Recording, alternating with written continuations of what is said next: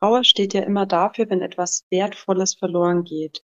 Ob das jetzt eine Bindung zu einem anderen Menschen ist oder auch vielleicht eine gewisse Zeitspanne in unserem Leben. Und in ihrer Funktionalität hat sie ja dann sozusagen durch ihren Zweck schon ähm, die klare Richtung, nämlich Trauer zeigt uns, dass etwas wertvoll war oder ist. Schnell, einfach, gesund. Dein Gesundheitskompass. Wir zeigen dir, wie du schnell und einfach mehr Gesundheit in dein Leben bringst und endlich das Leben führst, das du verdienst.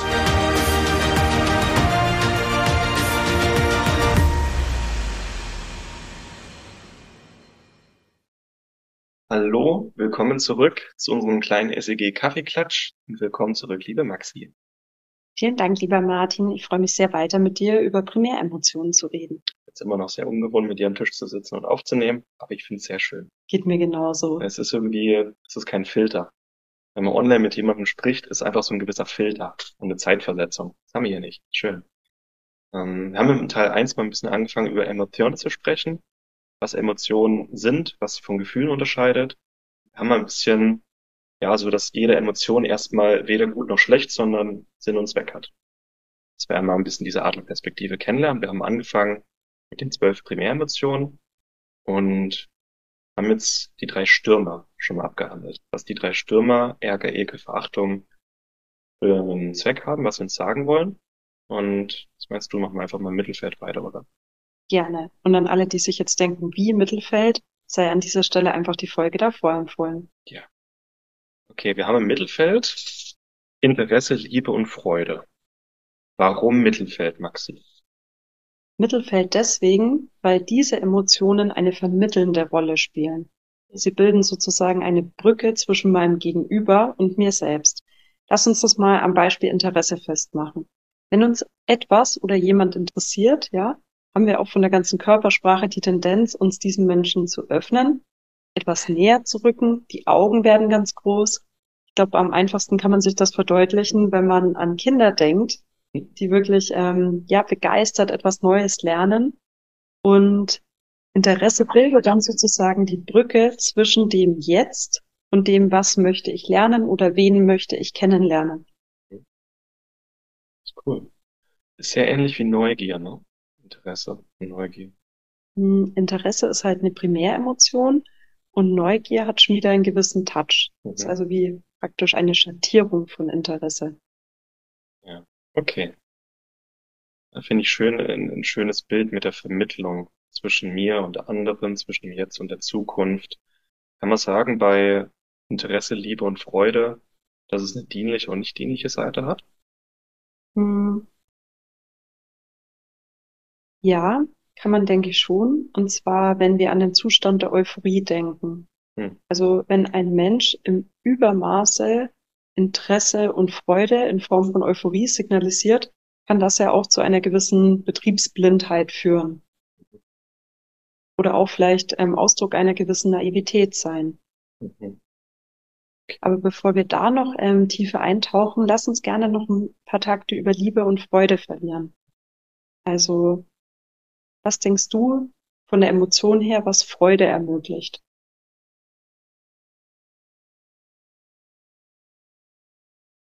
Triffst du mich gerade sehr unvorbereitet. Aber erstmal Freude bedeutet, da passiert irgendwas, was ich schön finde. Mhm. Was mir ein Lachen ins Gesicht zaubert. Und Liebe ist für mich ähm, eine Emotion, die mich mit anderen Menschen verbindet eine schöne Verbindung mit Menschen, die mir wichtig sind. Das ist für mich Liebe, Freude. Aber ich glaube, da hast du gerade eine schönere Definition auf die Lippen. Hm, würde ich so mal nicht sagen, denn also jetzt haben wir gerade noch ein Seitenthema gestreift, das auch mal erwähnenswert ist. Diese Begriffe sind ja auch oft Nebel in Tüten, wie wir in unserer Fortbildung gelernt haben. Mhm. Für jeden Menschen bedeuten sie im Detail ein bisschen was anderes, was dann auch wieder gekoppelt ist mit dem eigenen Wertegerüst. Aber ohne da jetzt in diesen Teilaspekt abzudriften, ähm, für mich ist Liebe auf der Bedeutungsebene eine ähm, wohlwollende Verbindung zwischen zwei Menschen und Freude ist Ausdruck dessen, was mich glücklich macht. Hm. Und dieses Was kann ein anderer Mensch, eine Aktivität sein. Also kann sozusagen in der Vermittlerrolle etwas sehr Verschiedenes sein. Mhm. Das gilt ja eigentlich für alle drei im Mittelfeld. Es kann für jeden anders aussehen, was oder wen ich liebe, was oder wer mir Freude bereitet und was mich interessiert. Schöner. Hm. Deine Gedanke dienlich natürlich, es bringt mich in Kontakt mit Dingen, die ich schön finde, mit Menschen, die ich gut finde. Und die nicht dienliche Seite wäre im Grunde, wenn der Sinn und Zweck irgendwie fehlgeleitet ist. Wenn ich mich vielleicht für Sachen interessiere, die einfach ja, verachtenswert sind oder moralisch nicht okay sind für die meisten Menschen zum Beispiel. Ne? Hast du da ein Beispiel? Kinderpornografie zum Beispiel. Also okay, das so, ist ein krasses Beispiel. Das ist jetzt ein krasses Beispiel, aber dafür sollte man sich nicht interessieren. Das ist einfach in unserem moralischen Kodex drin. Ja. Ne? es gibt vielleicht auch, ja, bei Freude und Liebe, man kann sagen, es, oder es gibt auch Sachen, über die sollte ich mich nicht freuen. Ne? Das unterscheidet vielleicht einen normalen Menschen von einem Psychopathen. Es dann auch eine nicht dienliche Seite für Freude gibt. Spannend, du kommst jetzt hier mit den absoluten Härtefällen um die Ecke. Ich bin gerade ein bisschen sprachlos, denn ähm, bei mir ähm, gingen meine Gedanken gerade in eine ganz andere Richtung. Die ähm, Mittelfeldspieler, Interesse, Liebe und Freude ermöglichen ja Verbindung und somit auch Harmonie. Mhm. Und alles, was funktional harmonisch sein kann, kann ja auch dysfunktional harmonisch sein kann. Mhm. Passen jetzt deine Härtefälle auch rein, mhm. aber das kann ja auch schon viel, ähm, ja, viel schwächer sein. Zum Beispiel, du liebst eine Person, siehst aber durchaus Teilaspekte ihres Verhaltens kritisch, ja. Und wenn die Liebe dysfunktional wird, kann das ja dazu führen, dass du Sachen tolerierst, die eigentlich für dich nicht klar gehen. Und wenn du dann aber zum Beispiel deine Offensivspieler Ärger, Ekel, Verachtung nicht gut zum Ausdruck bringen kannst, aus welchen Gründen auch immer, dann könnte es ja dazu führen, dass es so eine scheinheilige Harmonie gibt. Mhm. Ja. Und wenn sich die Liebe mit Euphorie mischt, dass man vielleicht gar nicht die Ecken und Kanten der anderen Person sieht. Das ist so die erste Euphorie des Verliebtseins, wo alles passt, alles super, alles geil. Und dann nach so ein paar Monaten die Euphorie vielleicht langsam sich in Alltag auflöst und ich, sich in die Liebe quasi auch die Ecken und Kanten der anderen Person mit rein mischt. Ja. Kann auch dann zu einer gewissen Unfairness führen. Hm. Wenn man jemanden vorher in den schönsten Farben gezeichnet hat und auf einmal nicht mehr. Mhm. Das kann ja auch was Abstrafendes haben. Stimmt. Das ist interessant. Ich habe über die Mittelfeldspieler tatsächlich noch nie nachgedacht. Und warum? Weil ich sie als gegeben genommen habe.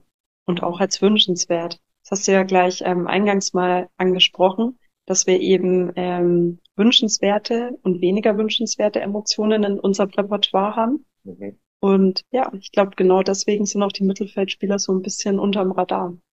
Jeder wünscht sie sich, aber eigentlich macht man sich nicht Gedanken drüber, ob sie auch eine dysfunktionale Seite mit sich bringen können. Das stimmt. Und man sollte auch klar definieren, was will ich eigentlich? Weil dann kann man die Mittelfeldspieler auch besser einsetzen. Wenn ich mich für alles interessiere, dann interessiere ich mich für nichts, weil ich nirgendwo den Fokus richten kann. Aber wenn ich mich vielleicht auf die Dinge fokussiere und da Interesse zeige, die mir gut tun, die ich schön finde und die mich vielleicht auch vorwärts bringen, dann habe ich da eine ganz andere Energie dahinter. Ja, spannender Gedanke. Ja. Weil die Mittelfeldspieler stimmt schon, die können verteidigen, die können in den Sturm auch mit eingreifen, aber ich sollte wissen, wo ich sie eigentlich hinschicken will.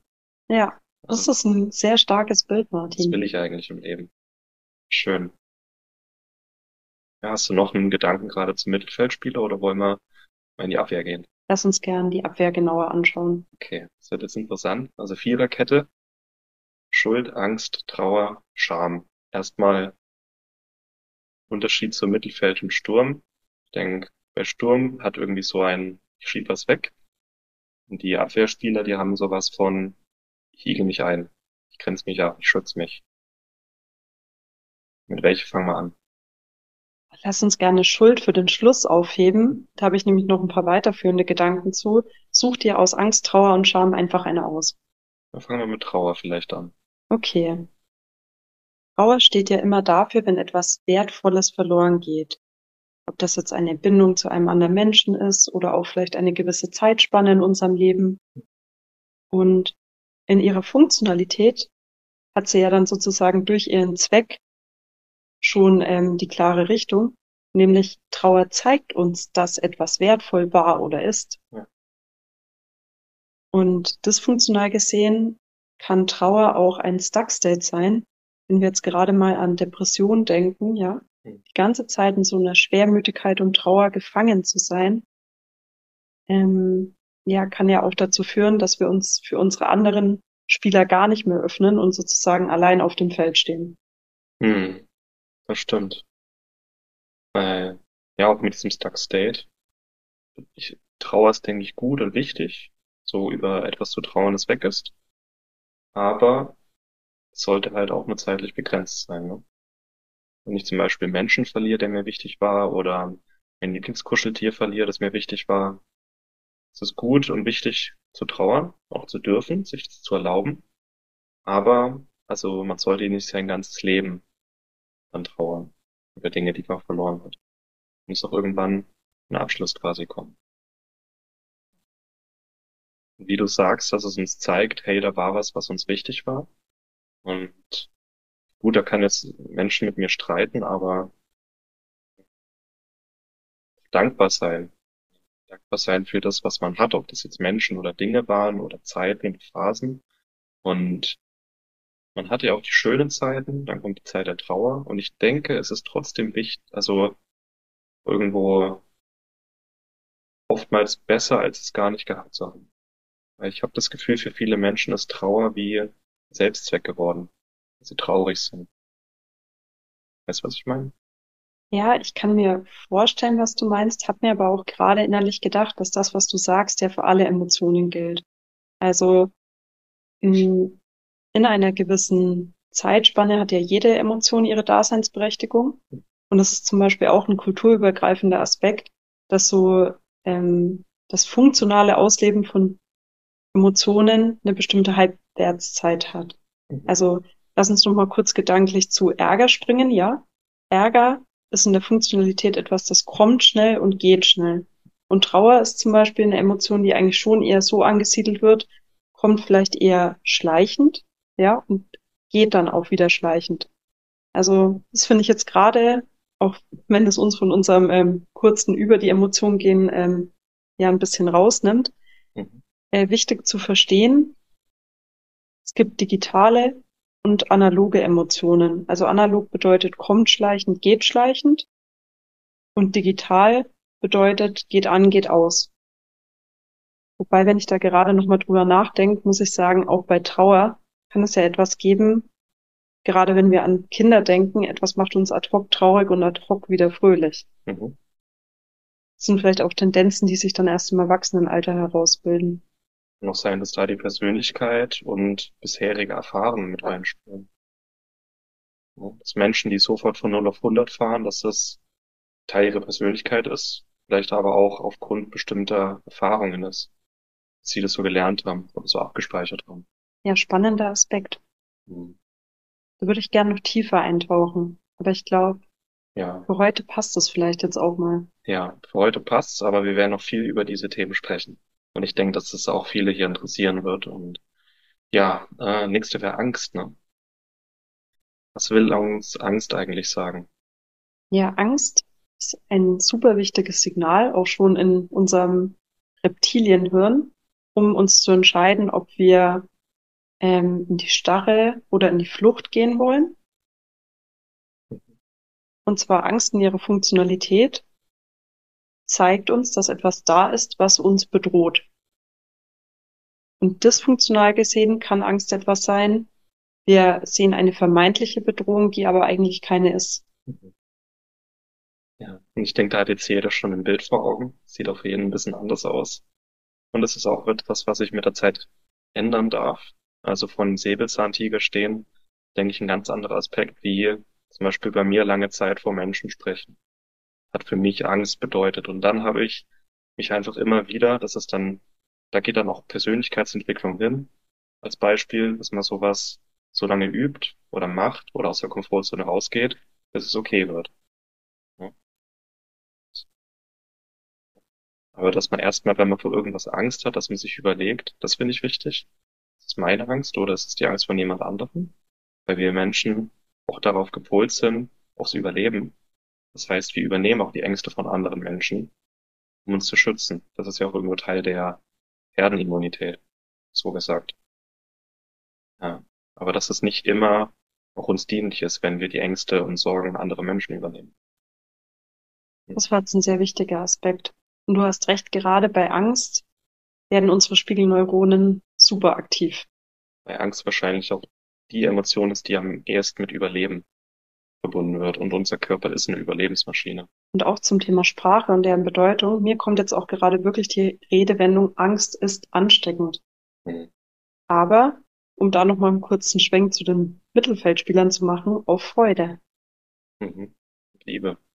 Ja. Schön. Okay. Schuld haben wir uns aufgehoben für den Ende, fürs Schluss. Was ist Scham? Scham zeigt uns, dass wir oder andere, die uns nahestehen, etwas falsch gemacht haben. Und Scham hat in der gesellschaftlichen Situation den Zweck, uns zu zeigen, wer oder was in der Gruppe Bestand hat. Mhm. Ja, stimmt. Okay. Das ist ja irgendwo auch eine Form der, ich erkenne, ich habe einen Fehler gemacht, ich habe irgendwo den Wert vor oder Moralvorstellung der Gruppe verstoßen. Ich schäme mich, damit ich es in Zukunft nicht mehr mache, damit ich weiterhin Teil der Gruppe bleibe. Genau, und jetzt sagst du noch einen ganz, ganz wichtigen Aspekt, nämlich Teil der Gruppe bleiben. Uns Menschen fällt es auch bei anderen, die ein Fehlverhalten an den Tag gelegt haben, leichter, dieses zu verzeihen, wenn Scham gezeigt wird. Mhm.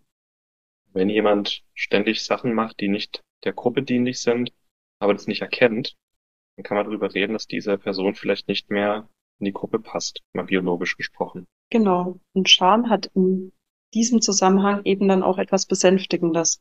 Mhm. Also man sagt ja oft, ähm, ja, ob jetzt richtig oder falsch, ähm, eben spielt eine Rolle, aber wenn falsch, die Haltung, die damit einhergeht, ist eben wirklich ein absoluter Schlüsselfaktor, auch im weiteren Umgang mit dem Problem oder mit dem Thema. Das impliziert ja im Grunde auch, wenn man Fehler macht und den Fehler nicht erkennt und sich nicht schämt, dann macht man das wieder und wieder. Und hui. Ja. Ein bisschen muss ich auch dran denken, es ist auch gesellschaftlich. Ich denke, es gibt Sachen, für die kulturübergreifend schämt man sich. Und da gibt es Sachen, die sind vielleicht auch kulturell geprägt. Zum Beispiel die, die Chinesen, die, die schmatzen und rülpsen und furzen ja beim Essen. Für die ist es ja was Gutes. Die Deutschen würden uns schämen, wenn wir das machen. Ja. Das, das kam mir gerade.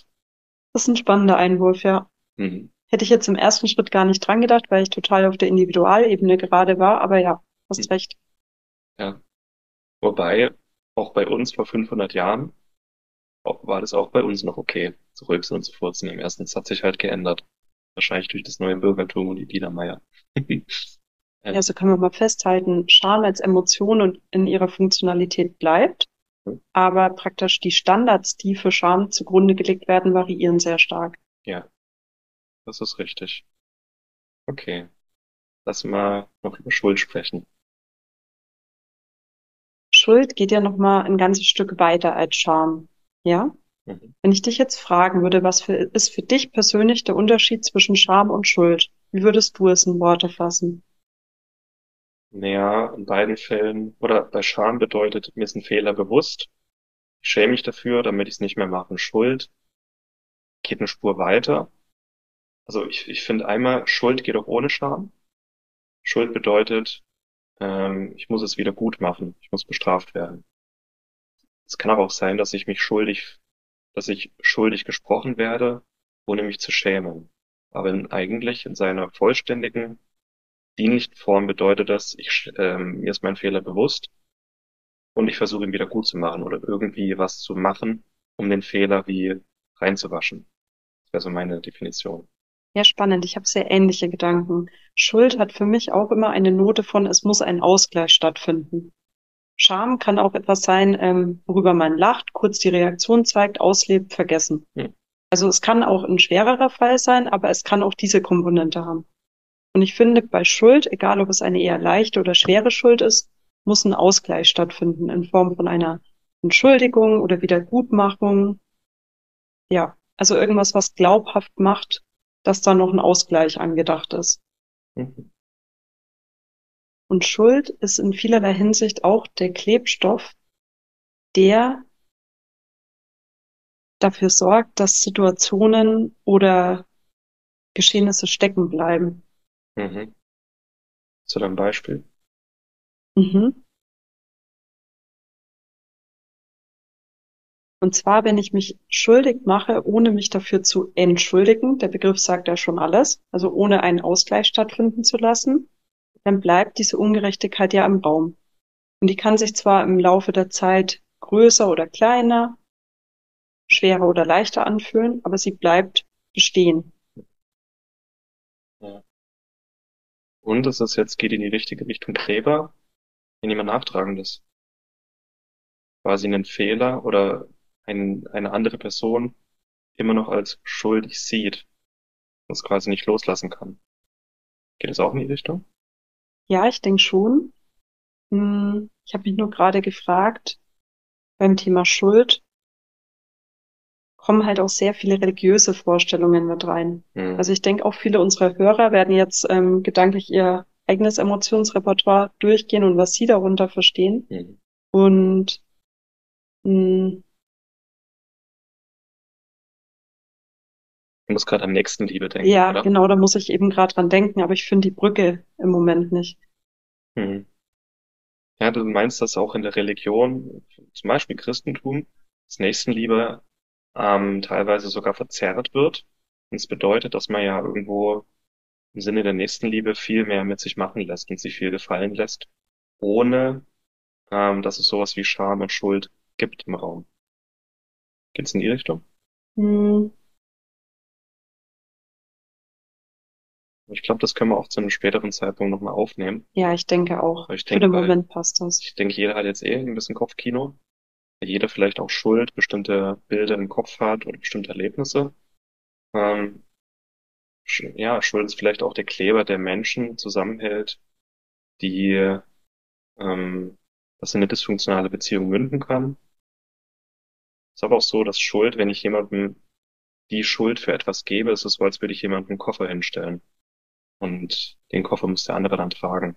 Das ist schon auch energetisch so, dass Schuld es anderen auch schwer machen kann, wenn sie nicht funktional ist, diese Schuld. Das ist was Runterziehendes hat. Mhm. Ja, interessant. Okay, wollen wir die Verteidiger abschließen? Ja, Gut. Verteidiger haben wir den Sinn und Zweck, ich schütze mich, ziehe mich zurück und auch hier funktional bis funktional, ganz wichtig. Jetzt können wir, denke ich, zum Abschluss mal über die zwei Sonderpositionen sprechen, den Torwart und den Trainer. Der Torwart ist Überraschung. Warum, warum der Torwart? ja, weil Überraschung in beide Richtungen gehen kann. So ähnlich wie der Ball ja in die verschiedenen Ecken des Tores zielen kann. Überraschung ist für sich genommen weder gut noch schlecht, sondern einfach erstmal eine Unterbrechung des Bestehenden und Einleiten etwas Neuen. Das ist cool. Schön flexibel. Ja, Ja. Und warum ist Stolz an der Seitenlinie? Stolz hat immer einen Aspekt von Adlerperspektive. Mhm.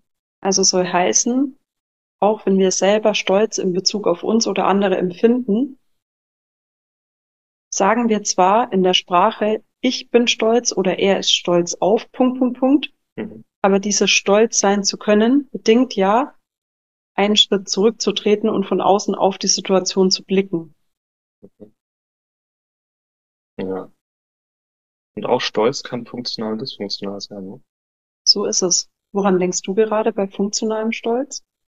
Ja, Stolz, ähm, wenn jemand stolz auf sich ist, als Beispiel, ähm, macht er sich größer. Fühlt sich, fühlt sich größer. Also ist was, was mich aufbaut, mir Selbstvertrauen gibt. Mich stärker macht. Oder wenn ich stolz auf jemand anderen bin, ist es auf jeden Fall, da ist auch viel Liebe mit dabei, finde ich. Aber wenn ich stolz auf jemanden bin, mache ich diese Person in dem Moment auch ein bisschen größer. Mhm. Und stärke sein Selbstvertrauen. Ja. Eine dysfunktionale Art wäre dann Überheblichkeit. Eine Art von Überheblichkeit. Wenn ich ein stolzer Mensch bin. Aber auch so dieser Stolz, wenn ich nichts an mich ranlasse zum Beispiel oder ja, das hat dann was von auch Dickköpfigkeit, wenn jemand so übertrieben stolz ist. Ja, und da würde ich an der Stelle äh, gerne noch was ergänzen. Weil wenn du sagst, ähm, Stolz in seiner überheblichen Form, dann ist es ja wie Stolz eingefärbt mit der Emotion Verachtung. Mhm. Und Stolz im Sinne von Stolz auf jemand anderen sein, kann ja Stolz gepaart mit Liebe sein. Und ich denke, eigentlich ist Stolz etwas, was ähnlich wie der Torwart Überraschung erstmal neutral außen steht. In dem Fall steht Stolz ja für den Trainer wegen der Adlerperspektive, kann aber mit jeder anderen Primäremotion eingefärbt werden. Hm. Schon wieder was gelernt. Ist schön. Ja. Prima. Ich finde, haben wir jetzt richtig viele interessante Sachen rausgehauen. Und würde eigentlich an der Stelle gerne Thema mit den zwölf Primäremotionen abschließen. Hm, ich würde sagen, in einem, im dritten Teil sprechen wir dann vielleicht noch über die Emotionsempfindung im Körper. Wollen wir das machen? Ich finde, es macht absolut Sinn, weil mit diesem Vorwissen ist dann jeder gedanklich gut vorbereitet auf den nächsten Teil, wo wir eben die Brücke von Emotionen zur Gesundheit schlagen werden. Denn wie man sich leicht vorstellen kann, jede Emotion findet in ihrem bestimmten Körperausdruck ja auch die Möglichkeit, sich im Körper längerfristig niederzusetzen. Also immer dann, wenn Gefühle in einem ungesunden Ausmaß länger vorherrschen. Mhm. Oder eben im positiven Ausmaß uns auch länger beflügeln. Mhm. Ja, cool. Freue ich mich. Ich denke auch, Zuschauer und Zuhörer können jetzt erstmal, ich denke jetzt, dass hier jeder Kopfkino hat nachdem wir die zwölf Primäremotionen in die Aufstellung geklärt haben. Ähm, das einfach nochmal auf sich sacken lassen. Und dann freue ich mich auf einen schönen dritten Teil mit dir, Maxi, mal die Brücke zur Gesundheit schlagen werden. Ich freue mich auch, Martin. Bis dann. Bis dann. Vielen Dank, dass du dabei warst. Hole dir unter www.schnelleinfachgesund.de slash newsletter noch mehr Gesundheitstipps zu dir nach Hause. Dir hat die Folge gefallen? Dann lass uns gerne eine 5-Sterne-Bewertung da, damit mehr Hörer auf uns aufmerksam werden und von dem Wissen profitieren.